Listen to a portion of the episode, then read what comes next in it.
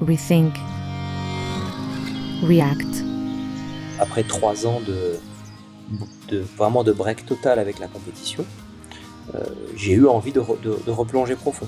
J'ai eu envie de revenir à cette profondeur, mais euh, porté par euh, d'autres envies que juste battre un record, que rapporter une médaille d'or à un championnat. C'était vraiment une volonté personnelle de retourner dans ces environnements qui sont euh, très loin de la surface, qui demandent une certaine préparation à la fois physique, à la fois mentale. Ça permet de, de continuer à mettre en place une discipline quotidienne pour toujours rester euh, un esprit sain dans un corps sain. Bonjour et bienvenue dans la série de Rethink and React consacrée aux athlètes. Au-delà de la compétition, on recherche des sens et cohérence. L'invité d'aujourd'hui habite à Nice, en France. Je vais avec vous à la rencontre digitale de Guillaume Néry apnéiste de renommée mondiale, réalisateur de films artistiques qui mettent en avant la beauté des océans, conférencier, instructeur de plongée dans la Blunery Academy et auteur du livre Nature aquatique. Tout au long de sa carrière, Guillaume a vécu des moments forts, des succès, des échecs, un accident causé par une erreur humaine qui a changé sa vie, des dissonances, des prises de conscience et des engagements. Écoutons son histoire et sa vision du monde. Avant de laisser place à l'épisode, un petit rappel. Rethink and React, c'est un podcast indépendant qui ne reçoit aucun soutien financier. Si tu aimes ce podcast, n'hésite pas à le partager, cela permettra à d'autres personnes de le découvrir. Merci, bonne écoute et bonne réflexion.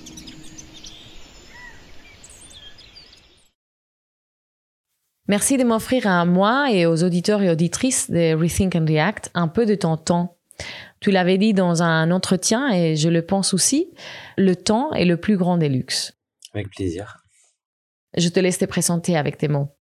Alors je m'appelle Guillaume Néry, j'ai 40 ans, j'habite euh, à Nice, au bord de la Méditerranée, et je suis euh, un plongeur en apnée. ça fait partie de mes nombreuses casquettes, mais à la, à la base, euh, on va dire que ce qui a défini euh, la trajectoire principale de, de, ma, de ma vie, c'est euh, cette activité-là, cette discipline qui est la plongée en apnée. Euh, j'ai battu plusieurs fois euh, des records du monde, participé pendant presque 20 ans à, à, toutes les compétitions nationales et internationales. Et depuis quelques années, j'ai mis la compétition au second plan. Et je, consacre mon temps à mon énergie à, la, transmission de, tous les enseignements que j'ai pu euh, retirer de ces années en profondeur.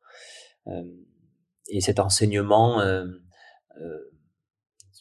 ces valeurs, cette philosophie, cet art de vivre, j'essaie de le partager de toutes les manières possibles.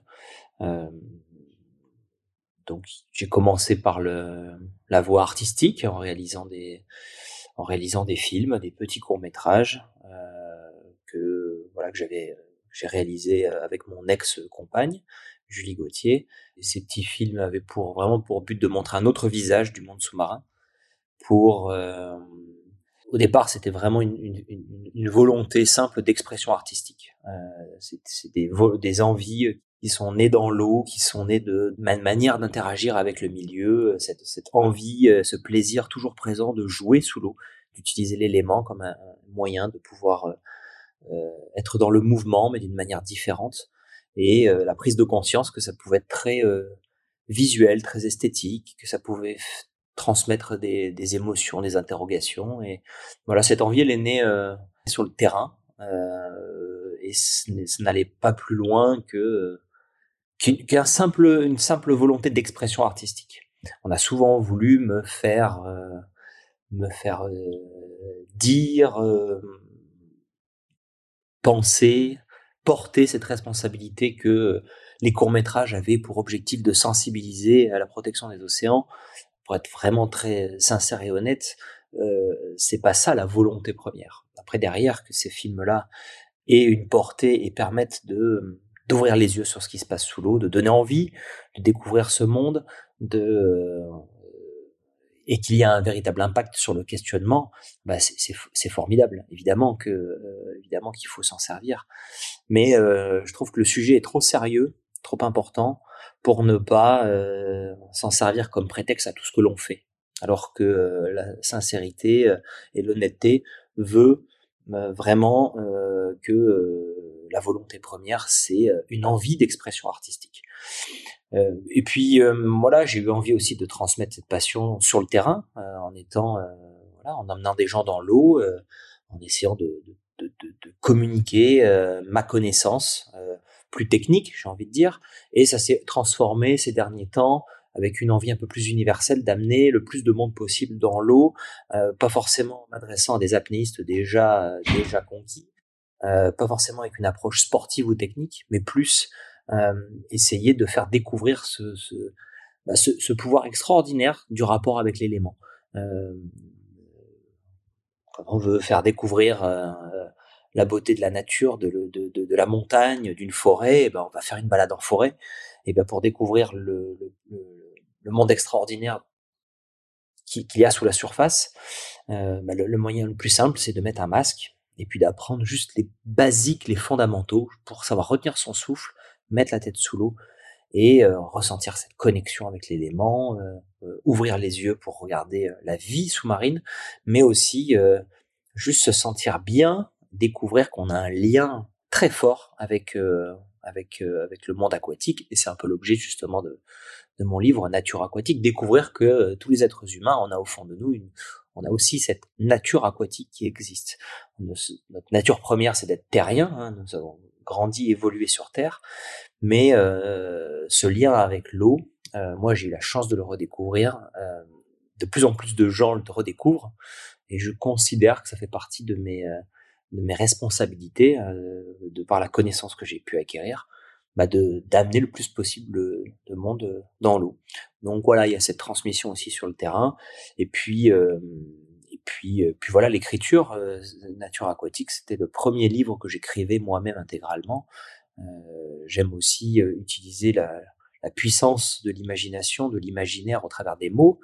Aujourd'hui, on vit dans un monde qui est submergé d'images et des images partout. tout n'est fait que d'images. Et donc, j'ai eu envie de, pense aussi par amour de, du défi. Hein, c'est un défi de se dire, revenons à, quelque chose de plus euh, traditionnel, euh, utiliser seulement le pouvoir des mots euh, pour transmettre ce que ce que c'est que d'être sous l'eau. Donc voilà, j'ai découvert aussi cette manière de, m'exprimer, l'écriture, et ça c'est quelque chose que j'ai vraiment envie d'approfondir dans le futur. Voilà, c'était une présentation qui était censée être courte et en fait j'ai, pris le temps de développer. C'est très bien, c'est très bien. Tu, tu parles de redécouvrir cette connexion à l'eau. Hein. On commence tous dans le ventre de, de nos mères. Mhm. Et puis, euh, on est quand même dans, voilà, dans ce milieu euh, liquide que au final, euh, c'est aussi le redécouvrir dans ce sens, non? Oui, c'est évident que c'est une des premières conclusions qu'on peut tirer sur cette question du pourquoi on fait ça, pourquoi on a ce lien avec l'eau, pourquoi on est, on est aussi bien quand on est en apnée?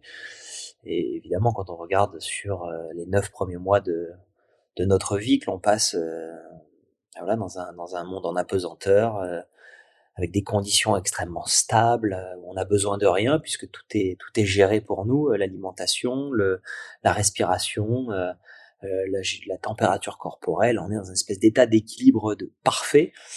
Et forcément, on se dit que quand on veut retourner dans cet état d'apesanteur, qu'on veut refaire ses apnées, on, on, peut-être mais voilà, encore une fois, c'est une supposition, c'est peut-être une vision très romantique. mais il y a peut-être cette envie de, pendant un temps, un temps très très court, de reproduire cette espèce d'état où on a besoin de rien, on n'a plus besoin de respirer, on est suspendu, on a un apesanteur, tout est à l'équilibre. Et, et euh, il y a chacune de, chaque, plongée que l'on peut faire, un état de bien-être, euh, un état vraiment d'harmonie totale. Et oui, évidemment, on a envie de le faire ce raccourci, mais je me méfie de ce qui peut, ce qui peut avoir attrait au, ce qu'on peut appeler le bon sens. Peut-être ça a un lien, peut-être pas, je sais pas. en tout cas, la vie est née sous l'eau. Euh, elle est arrivée, elle a colonisé la Terre. Le, le corps humain est constitué à 70% d'eau. Euh, c'est la base fondamentale de, de la vie. C'est ce qui fait que sur notre planète, la vie a pu se développer, c'est qu'il y a l'eau. Donc forcément, forcément, euh, forcément, on a ce, ce, ce, lien, cet attachement euh, que la vie moderne nous fait oublier, que la vie terrestre et moderne mmh nous, nous, fait oublier, mais on remet la tête dans l'eau et, et, et ça, re, ça revient. Euh, il faut d'abord abandonner, euh, voilà, laisser de côté nos pensées, les nos peurs, peurs nos craintes. Mhm. Mais euh, voilà, il y a comme une espèce d'évidence hein, quand on arrive à abandonner ça.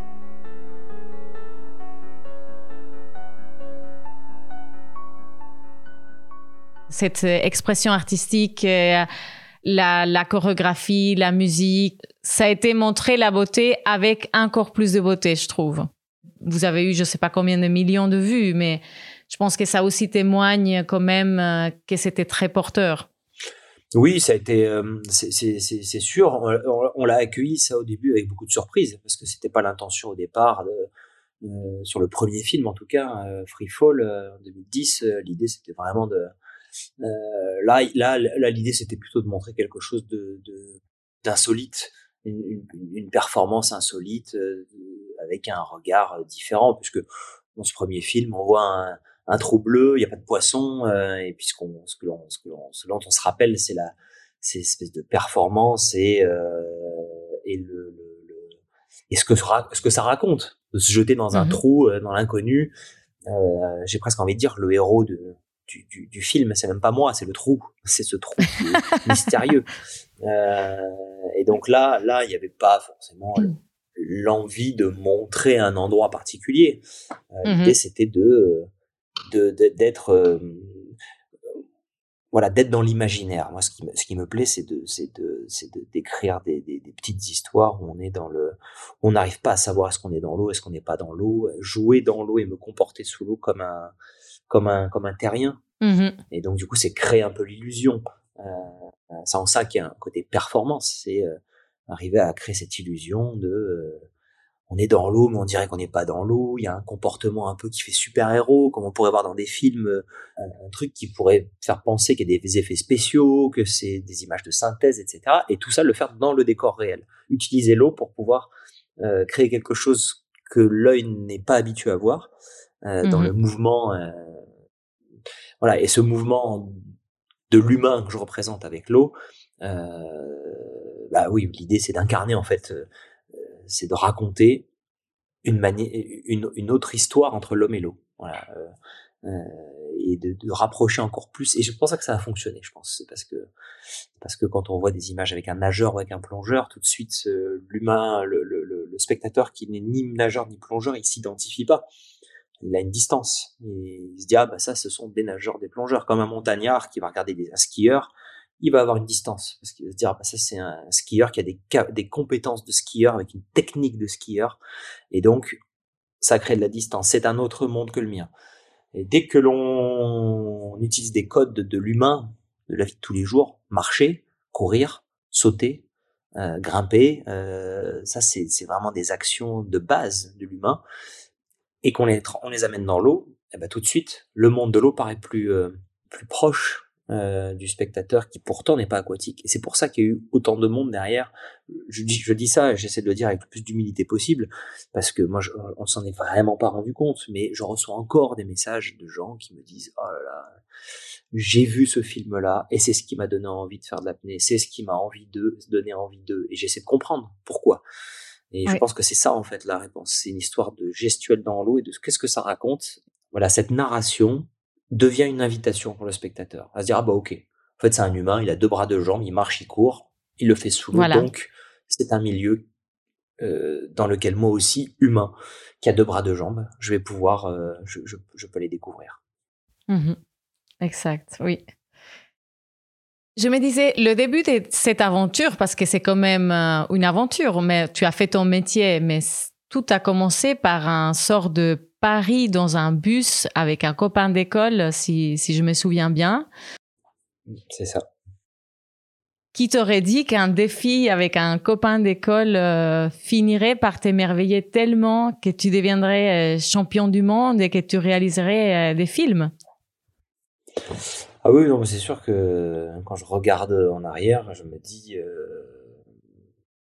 bah oui, je me dis qu'il y a une part de, oui, une part de chance là-dedans, hein, d'avoir su attraper cette occasion-là et oui, c'était, c'était, au moment où c'est arrivé, c'est sûr que c'est quelque chose que j'envisageais pas. C'est quelque chose auquel je pouvais rêver, puisque quand j'avais cet âge-là, euh, j'étais passionné de sport, de plus différents sports, et je regardais des images de des compétitions sportives, et j'avais des espèces de rêves de dire, oh je, voudrais être un champion sportif, je voudrais être un, je voudrais en faire un, un métier, euh, mais j'avais pas vraiment d'idée de quel sport, puisque puisque tous les sports que je faisais, je le faisais de manière très très très amateur. Et, et voilà, et quand je découvre euh, comme ça l'apnée au début comme un véritable comme un jeu. Au début, c'est juste un jeu, hein, c'est un défi, c'est un challenge que j'ai transformé en petite obsession pendant un moment. Mais bon, ça, ça peut m'arriver comme ça d'avoir pendant deux semaines, trois semaines, un truc qui m'obsède où je me dis allez, je vais aller au bout du truc. Mais sauf que là, ben, peut-être que le fait d'avoir perdu ce jour-là, cette première tentative, donc j'étais dans ce bus euh, pour revenir à, la maison. J'étais en, j'avais 14 ans, donc c'était avant de rentrer au lycée. Euh, et puis je perds ce défi en, tenant une apnée euh, d'une minute trente. Et le copain, le copain d'école me fait 2 minutes 09. Et c'est ce qui m'amène derrière à dire je m'entraîne dans mon lit, j'essaie de faire mieux, j'essaie de juste pour le battre la prochaine fois. C'était sous, c'était juste ça. Mais derrière, au final, j'ai réalisé que j'étais capable de tenir de plus en plus et j'ai été fasciné en fait par euh, ce côté aventure, effectivement. Euh, aventure et exploration de l'inconnu. Alors là, il n'y avait pas besoin de partir à l'autre bout du monde. C'était une espèce d'aventure du corps, une, aventure où euh, j'allais de plus en plus loin dans les capacités du corps humain. J'ai trouvé ça passionnant, fascinant de voir que le corps humain avait cette cette, euh, faculté d'adaptation. Et c'est comme ça que ça a commencé. Et, euh, et, au bout de quelques semaines, je me rends compte que je suis capable de, faire des longues apnées. Euh, je tiens entre 4, entre 4 et 5 minutes, alors que j'ai même pas 15 ans. Et, je cherche à l'époque des, des, informations pour savoir c'est quoi, quels sont les records, combien tiennent les meilleurs au monde. Et je me rends compte que, évidemment, j'en suis loin, mais pas si loin que ça. Euh, le record du monde à l'époque était entre 6 et 7 minutes. Et je me dis, waouh, et moi, ah dans mon coin, je fais entre 4 et 5 minutes. Et donc là, euh, euh, je réalise que je, y a, je découvre que j'ai un espèce de talent. Euh, donc j'avais absolument pas la moindre idée. Et voilà, je, je, je, persévère, j'explore, je creuse. Je creuse et au même moment, je tombe sur un reportage à la télé sur le, grand champion euh, de l'époque, Umberto Pellizzari, la grande légende de l'apnée après le Grand Bleu. Et, euh, je suis subjugué par la beauté des images parce que parce que parce qu'elle raconte, elle raconte vraiment euh, l'exploration. Donc ça fait un lien avec ce que je fais moi, parce qu'il retient son souffle, moi aussi, sauf que lui, il s'en sert pour aller dans les grandes profondeurs. Oh, et là, je me dis ok, c'est ça que je veux faire. Et très vite, je me suis dit c'est ça que je veux faire. Et puisque je suis pas trop mauvais, puisque j'ai un talent, je vais tout faire pour essayer de devenir un des meilleurs. C'est très rapidement cette idée-là, elle s'est, euh, glissée dans un coin de ma tête. Mais comment faire? Comment faire dans un sport qui est complètement marginal, inconnu? Je découvre ça à la télé dans un coin. Euh, euh, il n'y avait pas Internet, donc il n'y avait pas l'accès à l'information facile. et je cherche, je cherche, et puis derrière, ah, je, je découvre qu'il y a un groupe de passionnés euh, juste à côté de chez moi, à Nice, euh, à Villefranche-sur-Mer, qui, euh, qui plonge régulièrement. Et, voilà, à partir de ce moment-là, c'est devenu une mission pour moi de rentrer en contact avec eux pour les rencontrer et, et, ne plus pratiquer dans mon coin tout seul. Et, voilà, progresser. et puis très vite, voilà, cette, cette, cette cette, cette passion, euh, cette, cette, aventure, cette expérience au départ est devenue, euh, est devenue euh, ce qui dirigeait complètement euh, ma vie. J'étais encore j'étais au lycée, euh, j'avais des études à faire, etc. Mais je pensais qu'à ça. Et, mmh et donc à partir de ce moment-là, bah, j'ai voilà, j'ai tout organisé pour arriver à à progresser à essayer de, de rendre cette espèce de rêve euh, d'enfant euh, réel. Tu avais quand même poursuivi tes études au final ou bien tu as dû quitter? Comment ça s'est passé? Non, non, non, bah, j'ai, euh, j'ai pas, j'ai, non, non, en plus j'ai fait des études euh, voilà, correctes. Hein, j'ai, euh, j'ai fait un bac scientifique. derrière, je suis allé à l'université des sciences du sport. ce qui m'intéressait, c'était de faire des études à la fois dans le sport et la physiologie. Toujours dans cette idée de dire, je vais acquérir une, connaissance scientifique en rapport avec mon en rapport avec ma passion pour pouvoir mieux comprendre comment euh, fonctionne le corps euh, en milieu hostile en milieu extrême. Je voulais vraiment me spécialiser là-dedans euh, bah, pour pouvoir derrière imaginer comment mieux m'entraîner parce que parce que cette, à cette époque-là on connaissait très peu euh, les méthodes d'entraînement, savait pas. Tout le monde expérimentait un peu sa manière. Euh, mmh une, époque passionnante d'ailleurs parce que on était tous un peu des, des, des apprentis sorciers, euh, d'une année sur l'autre, à, à, tester des méthodes d'entraînement et à voilà, partager euh, le fruit de nos expériences, à faire avancer. Et finalement, quand je regarde aujourd'hui, quand je regarde en arrière, en fait, on a, on a, et, et c'est pas que moi, hein, c'est tous les apnéistes de compétiteurs de cette époque qui ont émergé. On a, euh, on a aidé à constituer en fait la connaissance, à créer la connaissance. Euh, aujourd'hui, quelqu'un, un, apnéiste qui débute qui vient, qui vient, et qui veut progresser, il a à sa disposition euh, une trentaine d'années de recul. Et donc, et donc c'est une discipline qui s'est beaucoup plus professionnalisée, en tout cas. Euh, Aujourd'hui, il y a beaucoup plus de standards, si on veut, et, des méthodologies pour, progresser. À l'époque, ça prenait beaucoup plus de temps parce qu'on essayait, on se plantait, on réussissait et, euh, ça a été passionnant. Souvent, on se pose la question, je me pose la question avec les, anciens entre guillemets, hein, même si euh, j'ai pas 80 ans, hein, mais comme j'ai commencé très tôt, je plonge, ça fait 27 ans que je plonge, je suis un ancien entre guillemets. Mmh et euh, quand on parle avec les autres anciens, on se demande si aujourd'hui, si on découvrait l'apnée aujourd'hui, est-ce qu'on irait autant à fond? Ben, je suis pas sûr. Parce que, parce que ce qui a fait vraiment, ce qui a donné le sel de cette aventure-là, c'est justement que c'était, euh, on avait la, la, sensation d'écrire quelque chose et de, de, de, d'être, d'être vraiment totalement dans, dans, dans l'inconnu. Et, mmh euh, et, peut-être que euh, je me passionnerais pour une autre, euh, une autre activité où il y aurait tout à, tout à faire, tout à écrire. Tout à créer. Mhm. Ouais. Comment tu as évolué au fil des temps euh, concernant tout ce qui est bah, voilà, les problèmes environnementaux? Est-ce qu'il y a eu un moment, tu te rappelles, un moment concret dans lequel tu as pris conscience euh, où ça a été un peu euh, pas après pas? Comment, comment tu dirais que ça s'est passé pour toi?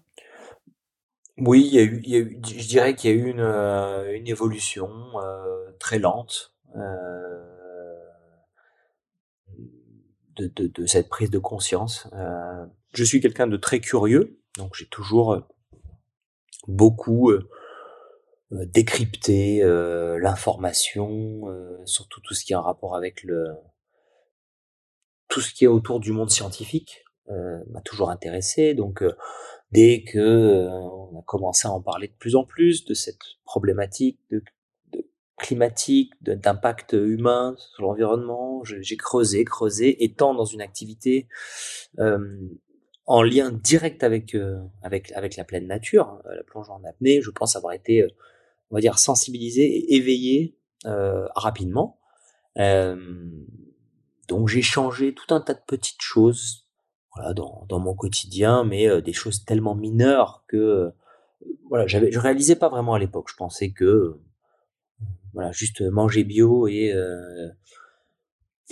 et puis et puis faire attention à deux trois petits produits et, et, manières de consommation. Je pensais que c'était nécessaire et suffisant. Et c'est au fur et à mesure en fait des années que j'ai réalisé l'ampleur de la gravité voilà de la, catastrophe que, qui est en train de, se dérouler il y a eu des voilà il y a eu des moments effectivement la première fois que j'ai plongé au Galapagos par exemple où j'ai plongé dans une réserve réserve marine les plus les plus anciennes où j'ai pris en pleine figure en fait le ce que pourrait être l'ensemble des écosystèmes sous-marins s'il y avait des mesures de protection drastiques. J'ai vu la quantité de, de, de, vie sous l'eau, une biodiversité absolument incroyable qui n'a pas d'égal sur cette planète. Voilà, ça a été un premier, voilà, une première premier, premier, premier questionnement du pourquoi ça peut être comme ça et pourquoi ça ne l'est, ça ne l'est pas, ça ne l'est plus.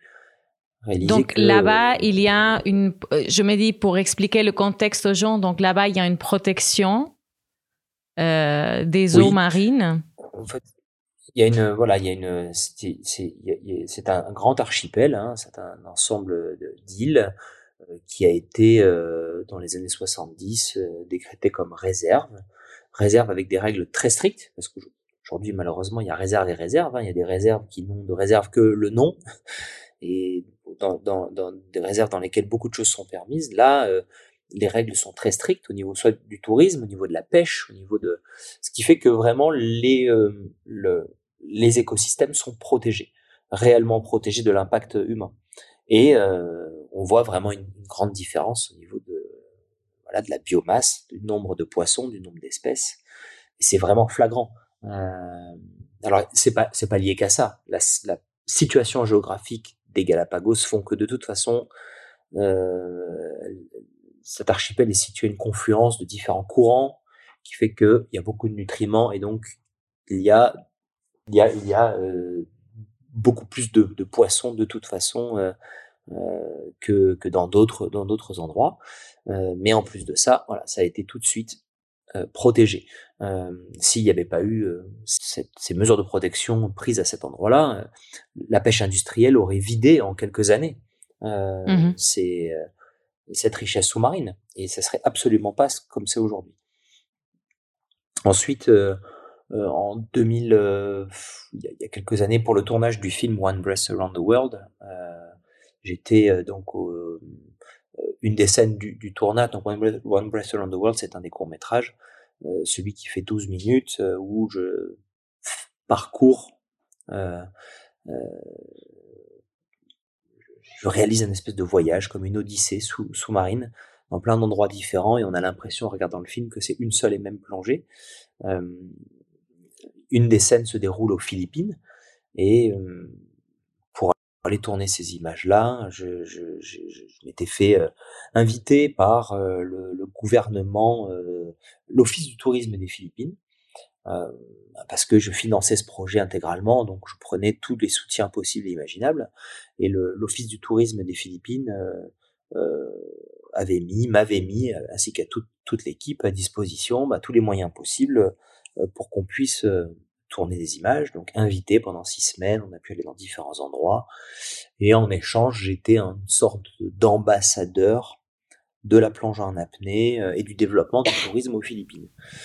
Euh, euh, tout ça pour dire que mm, je me suis confronté à, à ce moment-là, à une espèce de sentiment de non-sens. En tout cas, j'ai eu une forme de dissonance dans le fait que j'allais à un endroit où j'étais déjà allé trois ans auparavant et que j'ai trouvé complètement métamorphosé, avec un développement euh, du tourisme euh, exponentiel et une petite zone avec un, endroit qui était euh, extrêmement très charmant, très authentique, qui en trois ans a, a, été complètement métamorphosé avec des bateaux partout, euh, un développement euh, euh vraiment euh, anarchique euh, de, de, du, du, tourisme. Et j'ai vu vraiment les dégâts que pouvait occasionner le tourisme de masse, savoir faire venir le plus de monde possible, coûte que coûte. Et je me suis retrouvé à condamner quelque chose que euh, je cautionnais en même temps de par mon statut d'ambassadeur du développement du tourisme euh, pour pouvoir tourner mes images. Et donc, j'étais, euh, je sais que j'étais, j'ai passé ces, ces, quelques semaines comme, comme un casse-tête en me disant là il y a quelque chose qui va pas. C'est, il y a quelque chose qui va pas parce que je ne, j'ai certaines idées, certaines convictions, mais en même temps j'agis de manière opposée. Mmh et donc ça, ça a été aussi un autre moment où j'ai euh, j'ai réalisé qu'autour de autour de cette idée de vouloir protéger un endroit, de vouloir mettre des mots forts comme protection des océans.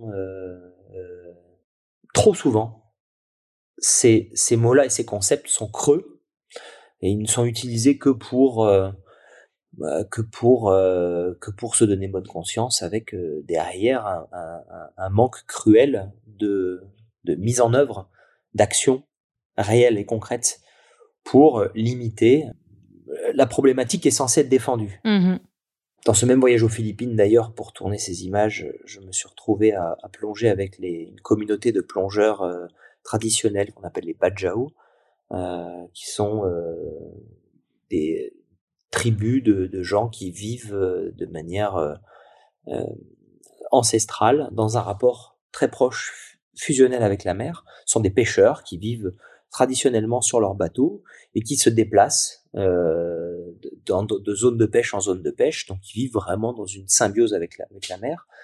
Et euh, j'ai partagé euh, pendant quelques jours le quotidien de, ces gens-là qui, à cause de la pêche industrielle, n'arrivent plus à vivre de cette manière-là traditionnelle. Ils sont obligés de rester à un endroit. Donc là, il y a aussi euh, des problématiques gouvernementales et politiques, mais ils sont bloqués à un endroit et du fait de la pêche industrielle qui a vidé les océans, ils ne peuvent plus subvenir à leurs besoins. Donc là, c'était un témoignage direct qu'un mode de vie qui a toujours été viable et durable ne pouvait plus euh, exister aujourd'hui. Euh, donc pendant ce voyage-là aux Philippines, oui, j'ai eu beaucoup de, de réalisations. Euh, l'état de l'avancement de la catastrophe. Et puis du coup, bah, derrière, j'ai beaucoup encore plus ouvert les yeux sur ce qui pouvait se passer aussi en Méditerranée. Un, j'étais plus à l'écoute de ce que de ce qui s'écrivait, de ce qui s'étudiait euh, au niveau scientifique, parce que je fais très attention avec euh, avec euh, tout ce qui est de l'ordre du bon sens et et de l'observation. On peut pas tirer de conclusion d'une observation d'un individu.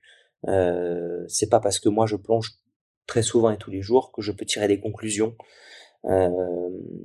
sur, euh, sur sur une évolution de, de, de quelque chose d'aussi complexe que euh, le climat et l'état des mers et des océans. Donc je, j'ai vraiment beaucoup de mal avec tous ceux qui s'autoproclament comme étant euh, des euh, des personnes qui peuvent donner un avis qui a l'air d'être scientifique basé juste sur une observation d'un petit endroit. Euh, moi, je crois vraiment à l'étude scientifique. Donc, je vais regarder ce qui est étudié sur le long terme par des gens qui ont des outils de mesure.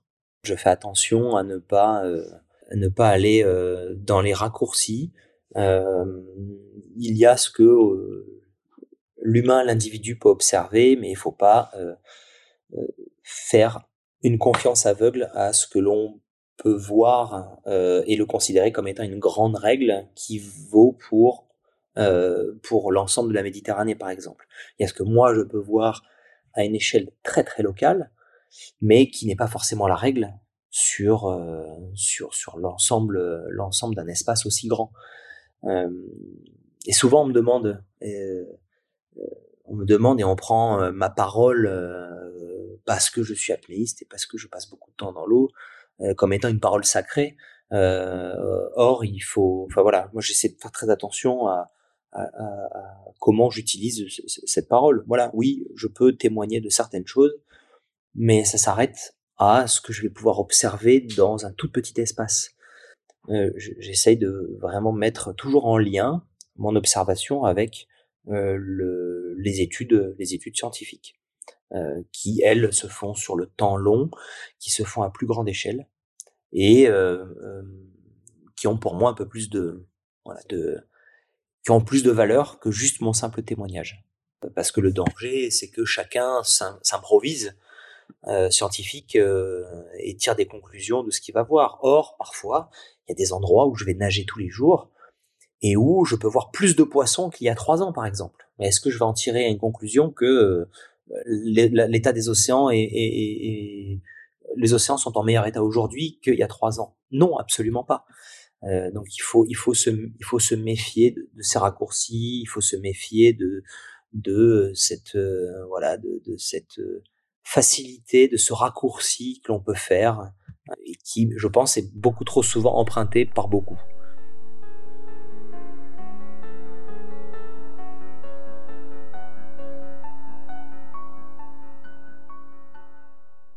Est-ce qu'il y a quelque chose qui a changé dans ta vision de l'apnée ou de la compétition? Bah, Je dirais que euh, je ne sais pas si c'est un lien direct en, réalité. C'est pour ça que en, en enfin, j'allais dire en grandissant. C'est pas en grandissant, mais en tout cas en, en, en devenant plus sage. en oui, en non, mais en prenant de l'âge, en prenant un peu plus de recul, euh, euh,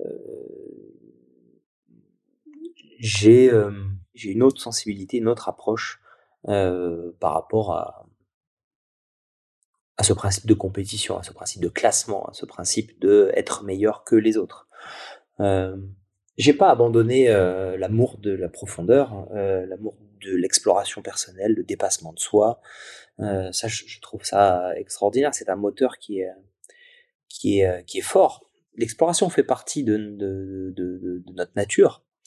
Et donc ça, j'ai envie de dire que ça n'a pas vraiment changé. Euh, les, les, raisons, les raisons pour lesquelles la manière dont, dont, dont je vais euh, continuer cette exploration, ça, je pense qu'elles ont, elles ont un peu changé. Je suis plus, euh, voilà, je ne suis plus euh, centré uniquement que sur cette idée de battre un record du monde, par exemple. Je suis pas sûr que c'est un rapport avec la problématique environnementale. Au final, au final, c'est pas ça, c'est autre chose. C'est bon, c'est à partir de ton accident qui a eu qui a eu ce, cette déconnexion. Oui, mon, accident, ça a été un mon accident a été euh, évidemment un, un, moment clé, un tournant, euh, parce que euh, parce que j'ai je suis allé peut-être un poil trop loin à ce moment-là dans cette dans cette recherche, dans cette exploration de l'inconnu, et je pense que je oui, je me suis fait un peu peur à ce moment-là. Mmh et euh, j'étais déjà en train de, de faire évoluer ma pratique de toute façon. J'avais déjà décidé de faire un peu moins de compétition. Ça faisait, euh, ça faisait presque, ça faisait entre 15 et 20 ans hein, que chaque année, chaque, euh, chaque saison était orientée là-dessus. Donc, tout doucement, je commençais à vouloir vivre ma discipline d'une autre manière. En tout cas, pas que au travers de la, compétition. Et puis voilà, quand cet accident arrive, euh, ça m'aide plus facilement à passer à autre chose. Mais ce qui est intéressant, c'est de voir que euh, après trois ans de, de vraiment de break total avec la compétition, euh, j'ai eu envie de, de, de, replonger profond. J'ai eu envie de revenir à cette profondeur, mais porté par d'autres envies que juste battre un record, que rapporter une médaille d'or à un championnat. C'était vraiment une volonté personnelle de retourner dans ces zones, euh, dans ces, environnements euh, bah, qui sont euh, oui, très loin de la surface, qui demandent une certaine préparation, à la fois physique, à la fois mentale. Ça permet de, de continuer à mettre en place une discipline quotidienne pour toujours rester un esprit sain dans un corps sain. Et c'est c'est presque un, c'est presque un prétexte. Et cette année encore, hein, c'est la même chose. Hein. Cette année, euh, je, vais participer à une ou deux compétitions, compétitions qui ont lieu ici chez moi à Nice. J'ai aucune idée de chiffres, aucune attente de place, euh, premier, deuxième, troisième, je m'en fous complètement. Là, ce qui m'intéresse, c'est de mm, d'être en train de replonger de plus en plus profond, de retravailler sur l'adaptation du corps. Pour aller profond, je suis obligé de refaire attention à la, à la à la qualité de ma respiration, à la souplesse du corps. Euh, tout doucement, plus je vais euh, progresser, plus je vais devenir, je vais devoir redevenir très aquatique. Et en fait, c'est tout ce cheminement que je trouve passionnant. Évidemment, je vais adorer aller à 100 mètres. Entre, j'aimerais bien cette année aller entre 100 mètres et 110 mètres. ce qui est très profond. Ça reste parmi les meilleures performances, euh, parmi les meilleures performances mondiales. Mais c'est plus des profondeurs de record du monde. Mais ça m'est complètement égal, là, aujourd'hui. Et, mhm. encore une fois, c'est pas dit que ça ne, ça ne revienne pas plus tard. Euh, mais là, je ne suis pas porté par cette, euh, voilà, par ce, par ce désir-là. Mais je pense que c'est comme un montagnard, euh, quelqu'un qui, a, qui est plus au sommet, euh, il, il, va, euh, il va toujours retrouver quelque chose qui fait partie de lui en remontant en haute altitude, sans forcément avoir besoin de gravir l'Everest. Euh, bah c'est un peu ça pour moi que représente euh, la profondeur. Un surfeur qui a surfé les grosses vagues, qui a fait des compétitions, il ira toujours surfer. Euh, un navigateur qui a participé à des courses et fait des, faire des grandes traversées, il ira toujours sur son bateau et il fera toujours des, des, des, des périples, il ira toujours ressentir, retrouver un petit peu, un soupçon de ce qu'il a, de ce qu'il a, de ce qu'il a vécu dans une, un moment mmh de, euh, voilà où il était dans une quête de haut niveau. Ça fait partie des disciplines et des activités qui, euh, qui sont des arts de vivre, qui sont des qui, qui, qui sont qui accompagnent le quotidien. Et, euh, et aujourd'hui, pour moi, la profondeur, c'est ça. En nous éloignant de la compétition, en écoutant ton cheminement, j'ai l'impression que, en ce qui concerne les problèmes environnementaux, ce qui te concerne le plus, c'est les dégâts de la pêche industrielle. Ou je me trompe? D'ailleurs, euh, tu avais collaboré avec Shepherd, non? Alors, euh, j'avais aidé, euh, j'ai toujours été très admiratif du, du combat et de l'engagement de Sea Shepherd qui va vraiment sur le terrain. c'est une fondation voilà, qui a été créée par un, leader avec des convictions extraordinaires et qui, qui s'est vraiment mis en danger, Paul Watson, qui, qui s'est engagé corps et âme dans ce, dans ce combat.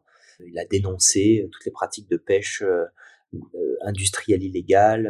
il, est, allé au prix de, enfin voilà, il a, pris des risques pour sa vie pour essayer de, bah de, de d'empêcher de, la pêche illégale des baleines dans, les mers australes. Et donc du coup les, com le com les combats défendus par, par Sea Shepherd sont, sont très nobles. Et c'est vrai que si je j'essaie toujours de prendre un peu de recul et de regarder aujourd'hui. Bon, voilà, on sait, euh, on sait euh, que tous les voyants sont au rouge, euh, rouge fluo et clignote. La, catastrophe est, partout. si on doit parler des océans, des mers et des océans, bah, il y a la pollution plastique, par exemple, qui est évidemment de plus en plus présente et dont on peut tous être de plus en plus témoins, et encore une fois, les chiffres aussi scientifiques euh, valident ce ressenti-là. Il y a toutes les pollutions chimiques qui sont dramatiques, donc là c'est en lien avec ce qui se passe sur Terre, euh, avec les pratiques agricoles intensives, donc là encore une fois, tout ce qui est pratique industrielle intensive euh, détruit globalement l'environnement et les écosystèmes. Là en l'occurrence, ces pratiques d'agriculture intensive détruisent des sols sur Terre et ça l'impact continu euh, dans, dans, les océans. Il y a évidemment la catastrophe du réchauffement climatique. Ça, c'est peut-être ce dont on parle le plus parce que euh, c'est ce qui est le plus palpable avec les effets euh, qui sont le plus évidents pour, pour, pour, pour, les, pour les humains, qui est un problème aussi dramatique. Et puis il y a la destruction du vivant, la destruction des écosystèmes. Et donc quand on voit tous ces problèmes, on se dit euh, mais comment faire hein, en fait? Qu'est-ce qu'on comment comment par où commencer euh, est-ce qu'il faut définir des priorités? Est-ce qu'il faut s'attaquer à tout en même temps? Alors évidemment il faut euh, essayer de régler et de trouver des solutions pour l'ensemble des problématiques. Mais j'ai cette intuition et pour le coup je fais toujours attention comme je disais au bon sens et aux intuitions mais pour en avoir parlé avec des scientifiques de de haut vol dans le, dans le domaine, ils, allaient un peu, ils abondaient dans ce sens, que euh, il y a des problématiques où, qu'il faut, auxquelles il faut s'attaquer et qui vont demander une certaine inertie et avec des, des, des, résolutions qui doivent être le plus globales possible pour que ça ait un impact sur les océans, mais avec une, une, une réflexion qui doit aller au-delà du monde des océans.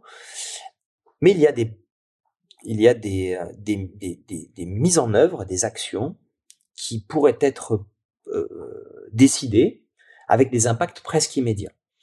Et la destruction du vivant, c'est finalement, si on doit faire une hiérarchie, même si tout est grave, euh, si on détruit le vivant, finalement tous les autres combats ils deviennent presque inutiles puisque c'est le, le, la, la, la, base de, de l'équilibre, c'est le fait qu'il y ait une biodiversité la plus grande possible. Plus il y a de la diversité de vie sur cette planète, plus on a des chances de nous adapter à tout le reste. Mais si on s'attaque directement par nos pratiques euh, et, et, et, que nos pratiques ont un impact direct sur euh, la destruction de la biodiversité, bah, j'ai tendance à penser qu'il faut s'attaquer à ça en priorité. D'autant plus que des mesures euh, euh rapides et instantanées pourraient avoir des euh, conséquences positives instantanées. Quand on décide qu'un endroit devient une réserve, quand il y a un moratoire sur une interdiction de prélèvement d'un poisson, euh, en quelques années, on peut voir, on peut noter, on peut euh, comptabiliser l'impact. L'impact est direct et rapide parce que les océans ont une résilience absolument incroyable, extraordinaire. Et donc, j'ai cette, euh, euh conviction que si on décidait euh, à l'horizon, un horizon très proche, de sanctuariser des espaces marins, de réguler de manière stricte les pratiques de pêche intensive, si on définissait des endroits qui sont des endroits de réserve où absolument euh, rien n'est autorisé, la vie reprendrait très vite ses droits. Et les autres problèmes seraient toujours là, mais on, finalement on s'attaquerait à un problème majeur et on aurait des résultats très rapidement. Et donc la pêche industrielle euh, et donc la protection des environnements et des écosystèmes marins par la mise en place de véritables réserves, euh, c'est ce qui peut être décidé le plus rapidement possible avec des impacts immédiats. Et donc oui, mmh j'ai envie de j'ai envie de marteler ce message encore une fois d'être un relais de la pensée et des conclusions scientifiques.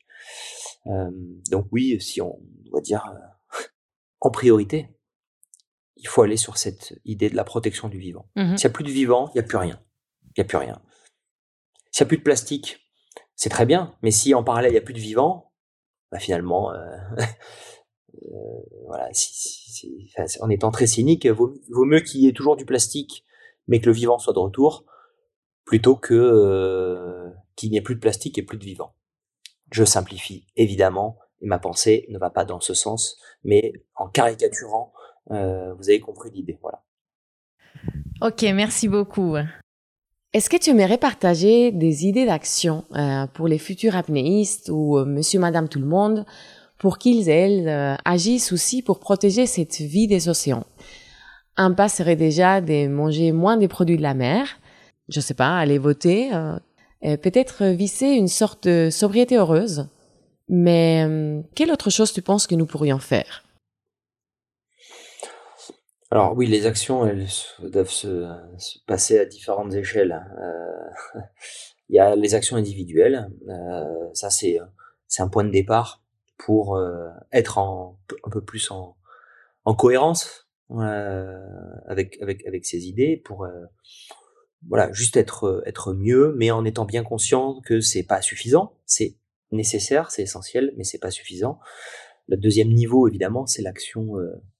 Euh, voilà, c'est l'action politique. C'est pour ça que quand euh, certaines ONG se battent, comme l'association Bloom, dont je défends vraiment tous les combats, qui sont une forme de lobbying pour la protection des océans, quand ils se rendent, ils se rendent dans les commissions, à la Commission européenne, qu'ils essayent de, de, pouvoir peser face à tous les lobbies euh, de l'industrie euh, pour euh, bah, pour que pour offrir une un, contre un contre un contre pouvoir à cet, énorme pouvoir de, de, la finance et de l'industrie il faut les soutenir il faut évidemment les soutenir et et c'est ce que j'ai essayé moi de faire dans voilà, au travers de, mes réseaux, des réseaux sociaux, etc. Donc, faire savoir qu'il y a des gens qui sont sur le terrain, qui essayent au niveau de la loi et au niveau des, votes qui sont pris par les députés européens, qui essayent de faire changer les choses. Ça, c'est c'est important de faire connaître leur combat et de les soutenir. Donc voter, évidemment. mais je dirais au final, alors je, vais continuer. Non, parce que je, suis très partagé là-dessus. C'est-à-dire que j'ai vraiment envie d'inviter le plus de plus de monde possible à être à vraiment changer en profondeur la manière de de vivre notre rapport, le rapport que l'on a avec mmh le monde, mais tout en étant conscient que c'est tellement pas suffisant que j'ai pas envie de de, de, de, de, de mettre cette euh, culpabilité ou ce poids. Cette culpabilité et de donner une illusion et, de, et surtout pas de donner une illusion que c'est ça ne doit passer que par là. Ce sont des grands grands grands changements euh, systémiques qui doivent doivent opérer. Et et j'ai envie de j'ai envie de dire que je peux pas donner de leçons moi. Je peux pas je peux pas donner de leçons.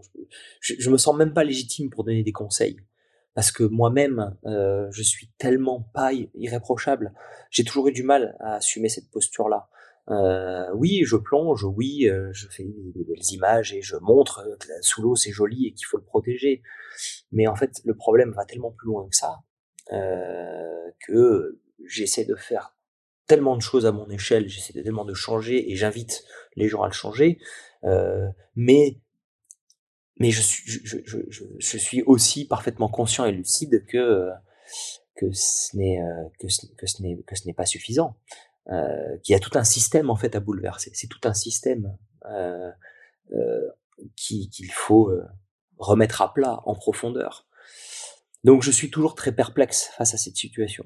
Euh, je dirais que le, j'admire beaucoup le, les combats de terrain, en fait, de tous ceux qui s'engagent sur le terrain, sur des, sur des, sur des, sur des petites, euh, des petites actions de dénoncer les injustices, dénoncer les irrégularités, tout le travail de ces lanceurs d'alerte qui vont à un moment donné, qui font ce travail d'investigation pour, pour, pour permettre de mettre en lumière ce qui parfois se joue dans des telles échelles euh, qui échappent à notre euh, notre connaissance et à notre vision, ça je pense qu'il faut soutenir, soutenir les médias indépendants, soutenir euh, ceux qui travaillent pour faire éclater une forme de vérité, euh, car il y a beaucoup de choses qui se font de manière cachée euh, et qui ont une incidence et, tellement grande après sur nos vies et sur et sur le, les écosystèmes que le travail de ces gens sur le sur le terrain il doit être doit être soutenu.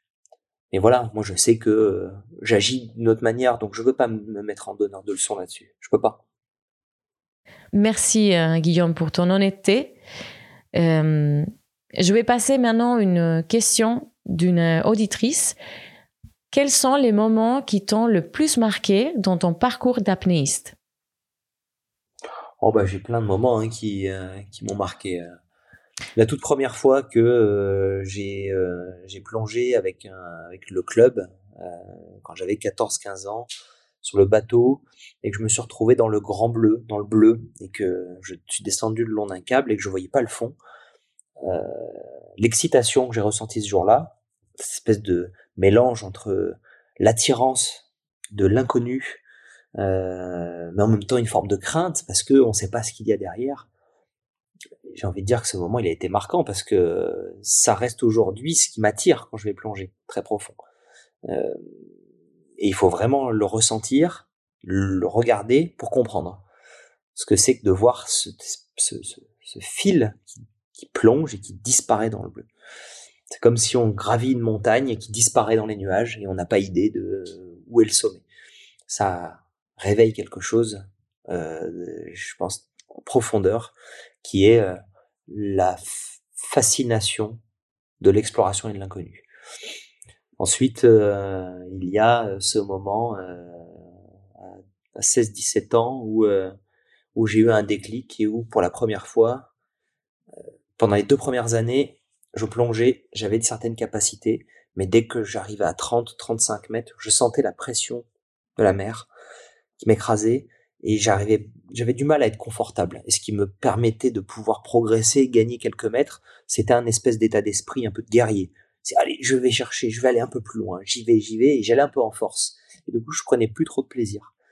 Et il y a un moment donné où j'ai essayé la monopalme, donc euh, la monopalme qui me permet, euh, permettait d'y aller plus en, avec plus de grâce, euh, en ondulant, en économisant de l'énergie. Et là, j'ai eu l'impression d'arriver à 40 mètres avec beaucoup de facilité, d'avoir le temps d'observer autour de moi et d'avoir l'envie de continuer plus loin. Ce jour-là, j'ai compris que j'allais peut-être pouvoir un jour battre un record du monde parce que euh, parce que j'ai compris ce que j'entendais des grands champions apnéistes quand ils parlaient de d'harmonie avec l'eau, de se sentir bien malgré l'écrasement.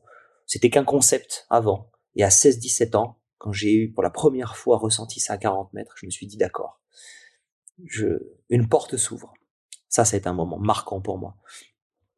Mon premier record du monde, un moment euh, aussi essentiel parce que c'était là, je concrétisais un rêve d'enfant, un rêve d'adolescent. Euh, euh, j'allais pour la première fois à un endroit où personne n'était jamais allé. Donc c'est c'est au-delà de la performance sportive. Il y avait quelque chose. c'était l'accomplissement de ce cette passion de l'exploration, être le premier à un endroit. Euh, et puis, euh, et puis après, euh, qu'est-ce qu'est-ce qu'il y a eu comme moment clé? Bah, Je pense que la, le, le film Free Fall, le premier film euh, Free Fall a vraiment euh, changé absolument tout dans ma carrière.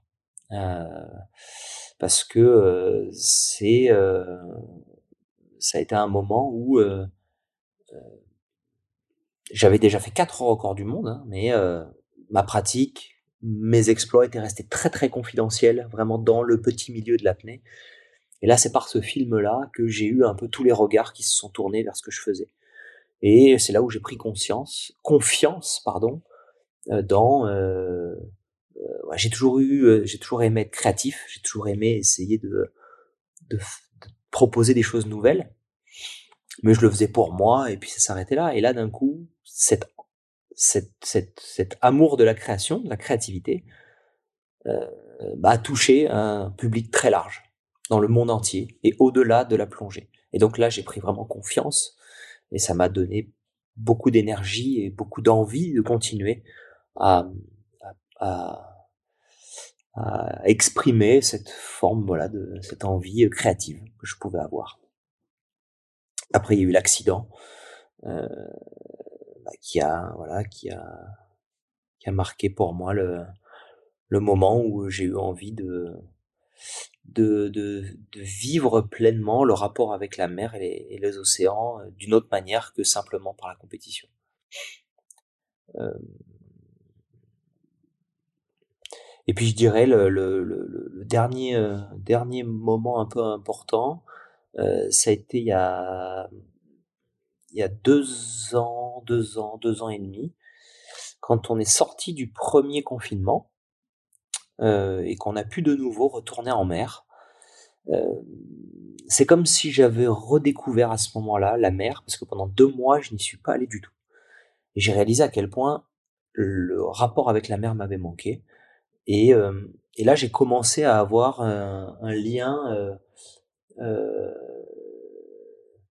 très simple avec la mer. Aujourd'hui, j'ai juste besoin, je continue à, comme je t'ai expliqué, je continue à, aller plonger de temps en temps, je continue à essayer d'aller un peu profond, mais aujourd'hui, juste aller nager en maillot de bain, même en plein hiver, et avoir ce contact avec la mer comme ça, presque quotidien, c'est ce qui me nourrit le plus. Euh, aujourd'hui, c'est vraiment ce qui me rend euh, le, c'est fait partie des choses qui me rendent le plus heureux. Et euh, il y a vraiment eu ce déclic après le confinement. Il a fallu être privé complètement de la mer pour réaliser qu'elle était juste là et que sans avoir besoin de bateau, de corps, de de de de, de, de, logistique, juste mmh mettre un masque, un maillot de bain et aller se baigner.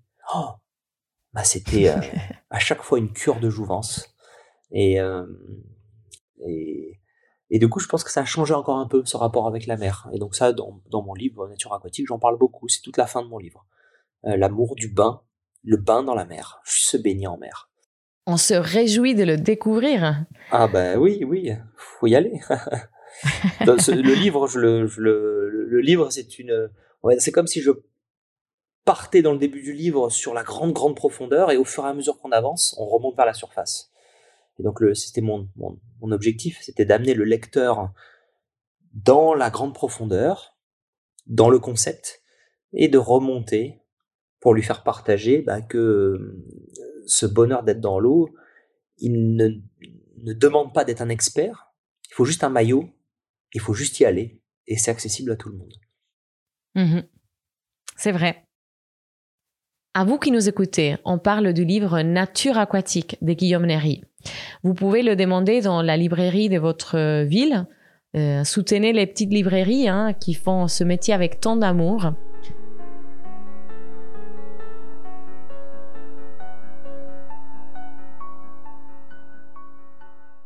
Moi, j'ai une question encore. Comment l'apnée peut changer notre relation avec euh, la vie tu avais participé à une émission dans laquelle vous comparez l'apnée avec la méditation, donc je pense que ça fait changer euh, quelque chose dans notre, euh, dans notre cerveau. Moi, je pense que effectivement, cette, pratique, cette discipline euh, qui est de retenir son souffle et puis d'aller se plonger dans le milieu universel de la vie, c'est-à-dire l'eau, peut vraiment euh, changer le rapport que l'on a au monde, euh, sans, comme, je, le répète, sans avoir besoin d'être un, expert. Et, euh, et, en fait, toutes les étapes qui font que on se rapproche de la mer, on respire, on se met dans l'eau, on nage, on descend un peu sous la surface, on ressort. Finalement, on passe par plusieurs étapes qui sont les mêmes que celles que je vais vivre moi quand je vais très profond. Et à chacune de ces étapes, on, doit changer la manière dont on, euh, dont on interagit avec le monde dans la vie normalement quotidienne. Et donc, je suis persuadé que cette pratique-là, elle peut, effectivement, elle peut amener ces questionnements-là et elle peut amener à changer notre rapport, euh, notre rapport avec le monde. Donc, déjà, dans un premier temps, euh, faire de l'apnée, c'est déjà reprendre le contrôle sur sa respiration. Quand on fait de l'apnée, on arrête de respirer. Donc, on devient conscient que l'on respire, on devient conscient que l'on a la possibilité de maîtriser son souffle, de le ralentir, de le réduire et de l'arrêter. Et on réalise en fait que cette euh, prise de contrôle sur cette fonction autonome qu'est la respiration peut avoir des impacts euh, très profonds sur le corps et aussi sur l'esprit. On peut euh, gérer ses émotions, on peut gérer son état de stress, on peut gérer énormément de choses autour de on, peut, libérer des tensions euh, par euh, changer sa manière de respirer. Et ça, c'est tellement facile, c'est accessible à absolument tout le monde.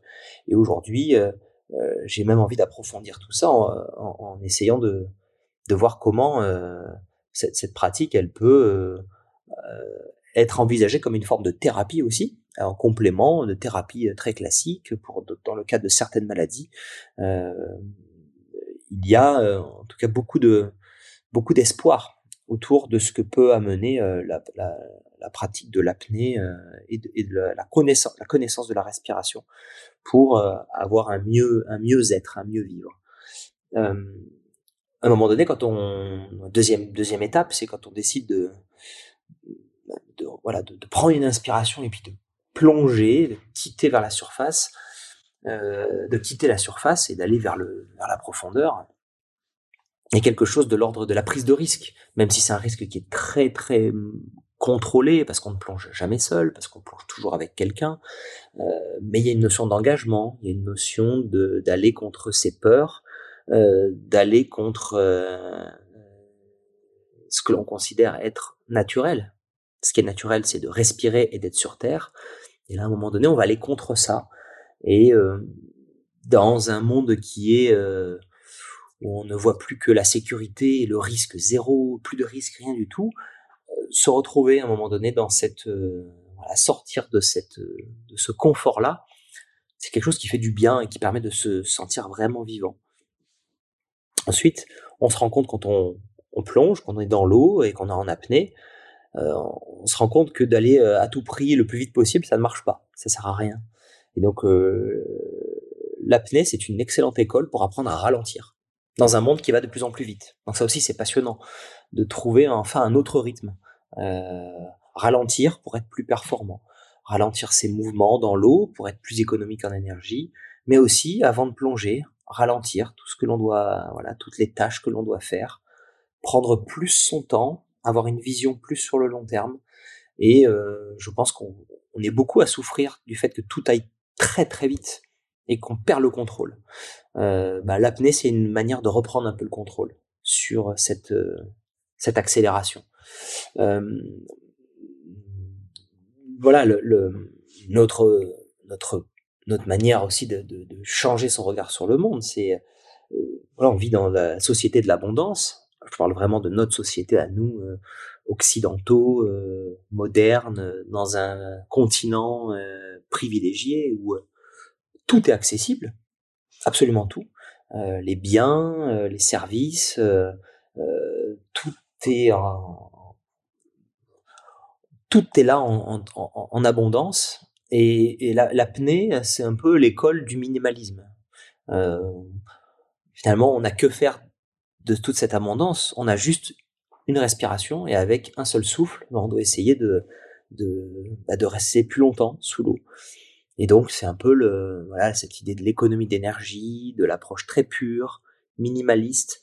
Euh, elle est intéressante aussi à ramener sur la Terre, euh, de, faire des expériences où on essaye de réduire, réduire nos besoins. A-t-on vraiment besoin de tout ce que l'on a autour de nous? Est-ce qu'on peut pas faire avec moins?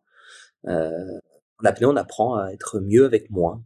Euh, on, apprend à progresser en n'ayant pas plus de soutien matériel.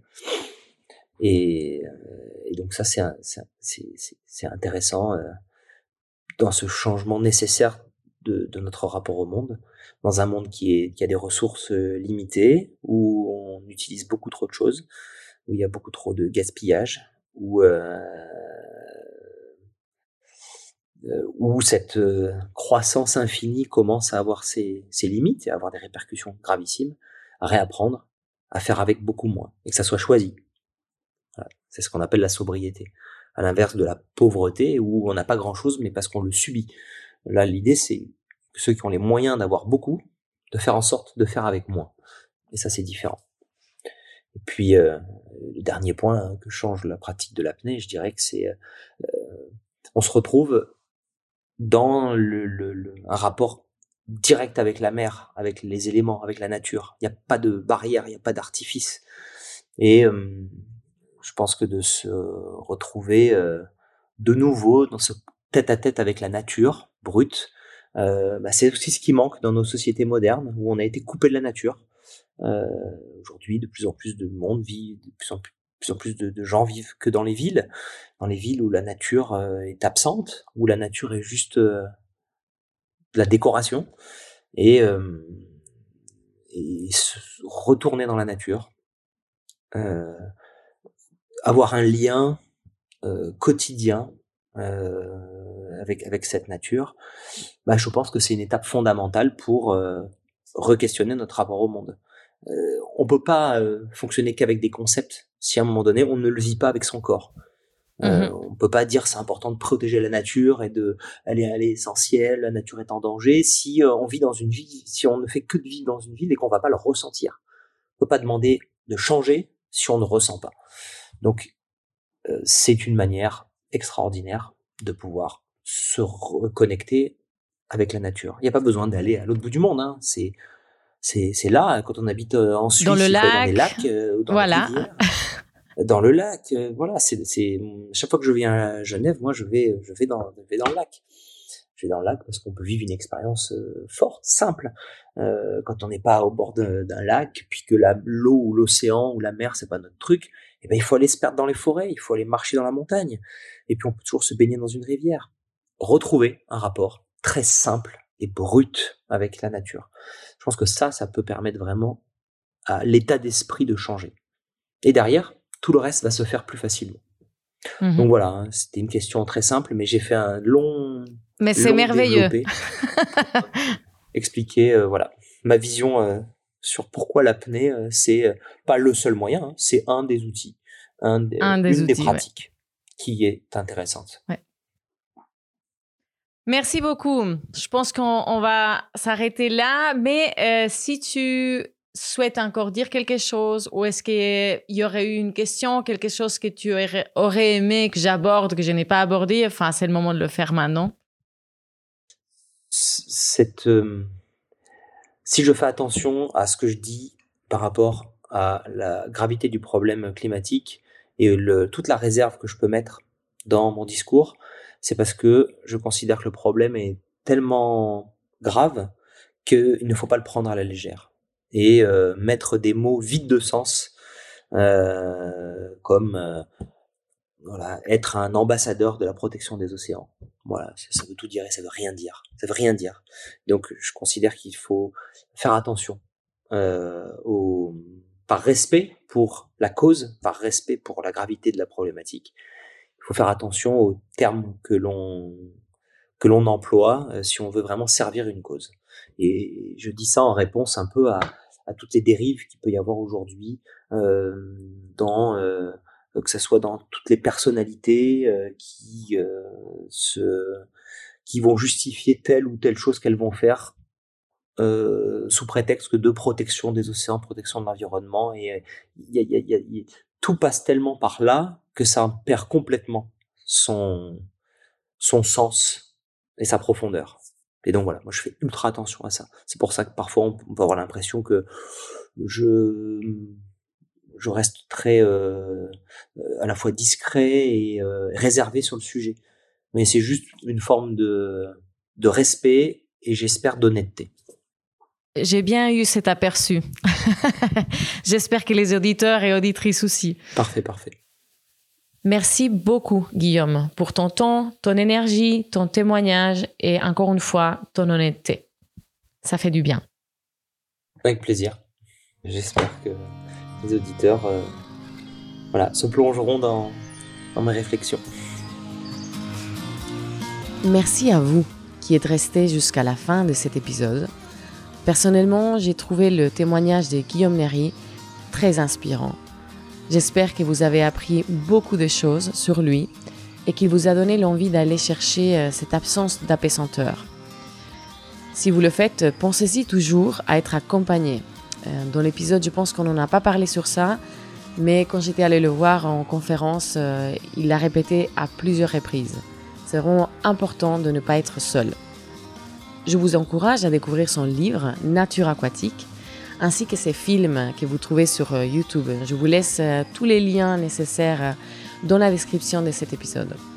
N'hésitez pas à partager cette interview avec vos amis et à laisser vos commentaires et suggestions pour les prochains épisodes de Rethink and React.